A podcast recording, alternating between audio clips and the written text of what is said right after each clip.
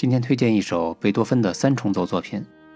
比较常见的三重奏是小提、大提还有钢琴，但是呢也有其他的组合。贝多芬所在的年代呢，已经不是只为贵族创作的时期了。人与人的平等，让艺术创作也更为自由，也给艺术家们提供了很多机会。我们现在听到的这首三重奏，就是贝多芬受一位单簧管演奏家之约而创作的。这是第二乐章慢板的部分。好了，单簧管的主题开始了。